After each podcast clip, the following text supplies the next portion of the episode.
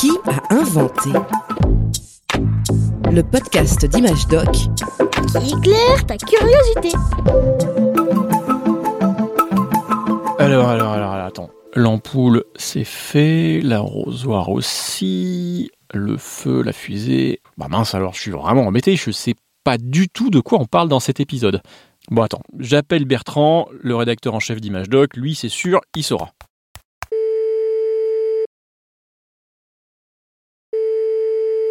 Allô Allô Bertrand Oui, Julien Eh, tu vas rire. Euh, je sais pas trop de quoi on parle dans cet épisode. Quoi Tu rigoles C'est l'épisode que tous les enfants attendent. Euh, le chocolat Non, le chocolat, ce sera pour Pâques.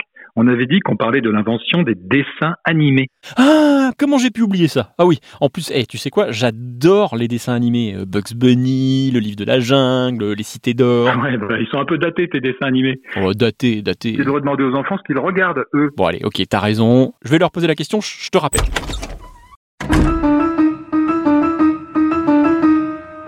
Le premier dessin animé de l'histoire du cinéma date de 1906. Il est l'œuvre de James Stuart Blackton.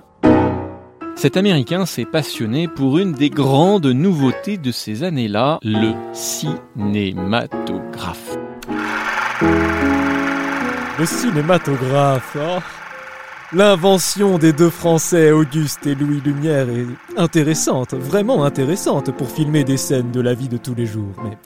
Je suis sûr qu'on peut l'utiliser autrement.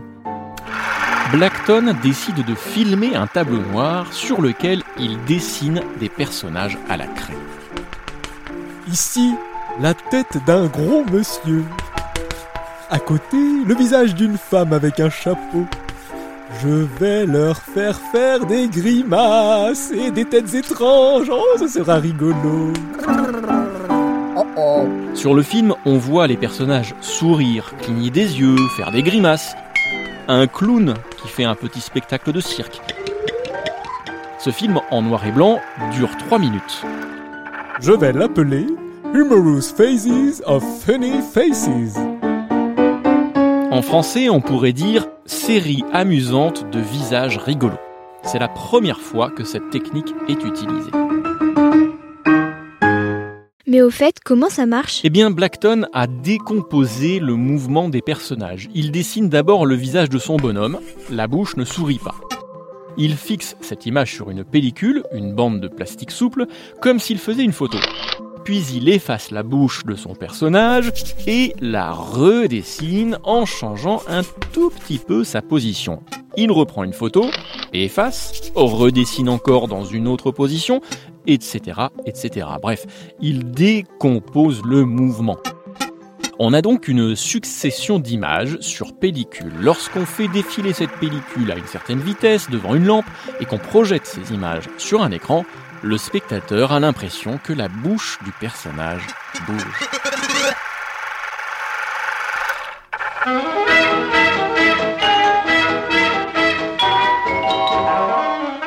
En 1923, un jeune dessinateur crée son entreprise de production de dessins animés. Il s'appelle Walt Disney. Au début, ce sont surtout des films assez courts pour les enfants. Certains mettent en scène une petite souris qui va devenir une immense star sur toute la planète.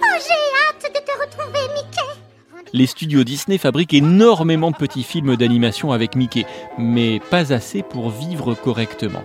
À ce moment-là, Walt Disney a alors une idée un peu folle pour l'époque.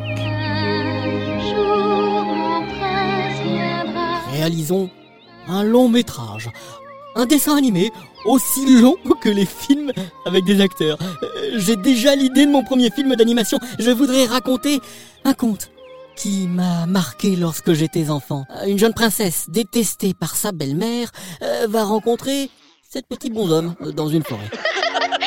Toi, tu dois être... Joyeux, mademoiselle, c'est moi. Et lui, c'est simple, il a donné sa langue au chat. En 1937, Blanche-Neige et les Sept Nains est projetée pour la première fois au public. Oh, toi, tu dois être grincheux. Ce premier long métrage d'animation est un immense succès. La foule applaudit debout pendant des dizaines de minutes.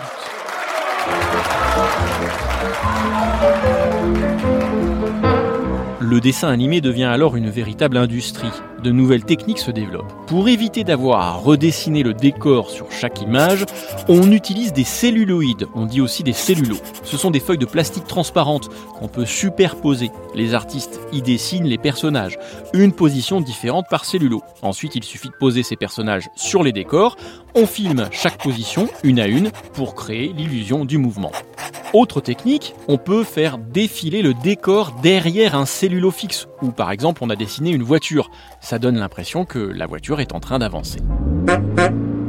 Dans les années 1990, l'informatique offre de nouvelles possibilités d'animation. Par exemple, on peut mettre des capteurs sur un véritable acteur afin d'enregistrer ses mouvements sur ordinateur. Ça fait comme une sorte de squelette numérique sur lequel on peut ensuite créer un personnage. Ces techniques sont aujourd'hui extrêmement évoluées, mais pour faire un bon dessin animé, il faut surtout de l'imagination et des gens capables de créer des personnages, des univers entiers même.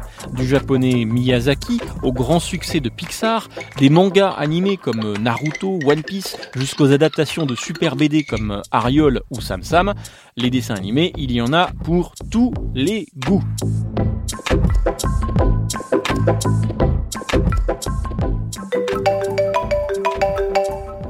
Allô? Ah, Julien, alors? Qu'est-ce qu'ils regardent, les enfants que tu as rencontrés Attends, je vais te faire écouter. Ah, je m'appelle Liliana, bonjour. Qu'est-ce que tu regardes comme dessin animé, toi? Bah, en vrai, maintenant je regarde plus des séries, mais avant je regardais Bienvenue chez les Loud.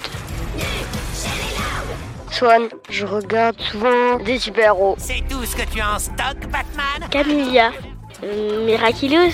Miraculous Ladybug Audrey. Eh bah, je regarde Totally Spice. Elisa. Bah, en fait, c'était plus quand j'étais petite. Un podcast original, Bayard Jeunesse, Billy de Cast.